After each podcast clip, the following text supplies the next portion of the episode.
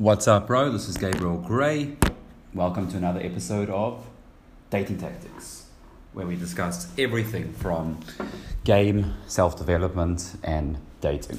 So, right now I'm actually in my um, in my accommodation in Bali, in Canggu. So it's a pretty cool place. Um, yeah, I really like Bali being first time I've actually ever been here, and I, I've been here for a few days. It's actually crazy. I the first day I drove a motorbike and I literally crashed my motorbike, injured my knee. Yeah, it was, it's pretty intense because the traffic here is pretty intense. So, that being said, what I want to talk about is a very important concept to really, really succeeding with women. And I see this consistently with students, and it's a reason why they just don't succeed. Okay? Now, to put this, this concept um, to you, to basically explain it, let me just give you a story. So, I've had so many students, but one um, specifically, he um, said to me the other day, and look, it's, it's funny because I get this I get this all the time. It's basically students saying, "Look, I'm going to practice that part of game or uh, whatever it is. I'm going to practice night game, but I first want to get this part of my game handled before I get there. I want to be in the right position, okay, whether it's mentally or skill wise, and then I'll try that. I'm not going to try that at the moment. Let me, I'll do it eventually. First, I need to get this handled in my game, okay? I'm not going to go for coaching just yet. Let me first get good, okay? I'm not going to, um, whatever it is, I'm not going to work on improving my connection based game. Let me first do this. Okay? Now, look, what you need to understand is that it's never too soon to work on something that's beneficial for you. It doesn't make sense.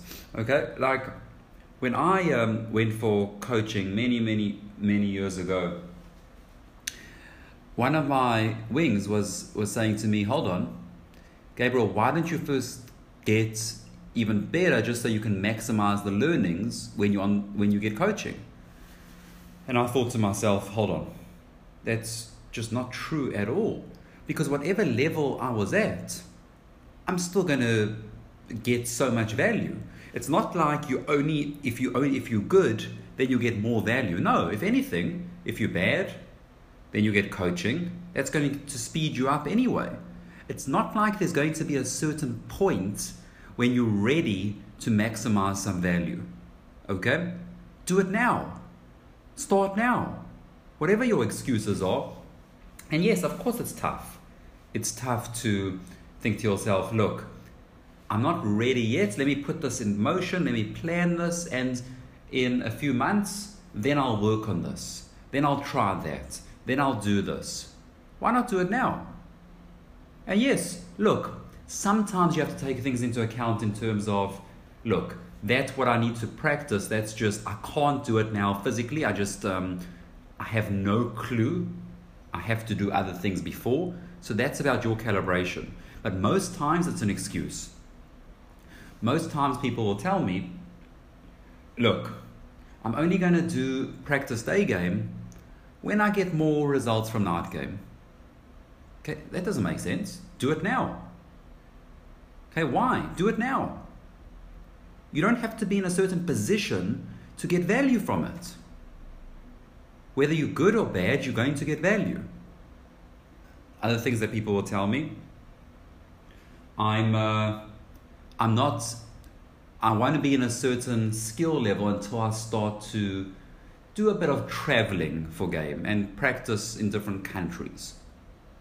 Okay, now, barring certain financial issues, do it now. It's not like, okay, only when I get better, then it's going to be more amazing because I'm going to get more results when I'm traveling. But if you do it now, you'll get better faster. Okay, so it, it the mindset of let's rather wait to do the thing that's going to give me value because I believe that I'll get more value by waiting. Look, there could be definitely times where that makes sense. But overall, lots of guys are using it as excuses. Tremendous, tremendous excuses, tremendous rationalizations. If you feel that something is going to be beneficial, do it now. Okay, now, yes, there's things to take into account. There's, as I said, like with the traveling, it's financial means and all of that. That's, of course, okay, we're not talking about that um, over here. So, think for yourself where are you succumbing to this mindset? Where have you said, I know this is of value to me, I know I need to do this, but first, XYZ. But first, let me practice this. But first, let me do this. But i I'll only do that in six months. I'll, you rationalize it by having a, um, whatever, a pattern or a plan or a schedule. In the meantime, you're just not doing it and it's not going to give you value. But you're rationalizing by the fact of, when I do do it, I'm going to get more value. Says who? But you're, you're getting value by doing it now anyway. And you'll be in a better position. Okay, there's no way that this mindset doesn't come across even more so than coaching. Okay, because all my wingmen used to have it, my very old wings. I see students now having this mindset of, I know coaching will help me. Okay, I know it will help me, but I want to be in a certain position before I get the coaching with my game. I want to be in a certain, I want to be good enough to maximize the value. Whatever level you're at, you're going to get tremendous value. It's this mindset of I know something's going to give me value, but I'm going to wait and I'm going to rationalize, I'm going to wait because in my mind, by waiting, I'll probably get more value when I do it. Okay, it's a really um, scary mindset. Okay, it's basically just staying in your comfort zone. Um, it is rationalizing why you're not doing the things that are going to take um, give you value. And of course there's fear. Okay? That's that's what it really comes down to. You're scared. You're scared to do the thing that you know you should be doing. Okay? And that that makes sense. I'm not telling you that um, it's not scary. Okay? Because if you know you should be doing something and then you try and do it but you don't give it all your effort but you know that was supposed to help you how do you rationalize that? Now you have to admit that you're a failure. So it is scary. Okay? It's easier to put it off and eventually do the right thing. Eventually do the thing that you know will give you value. That's that's easier. Okay? And most of the times that eventual time, that eventual point in time where it's eventually I'll do it, most of the time it never comes. Okay? It never, never comes. And that's that's the scary part.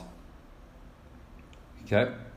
So, I want you to just think about this. Okay? Bring awareness. Think about where do you succumb to this? Where is this affecting you? Okay? Where are you really struggling? Okay? What do you know you should do? What excuses are you making not to do it? What rationalizations do you have not to do it?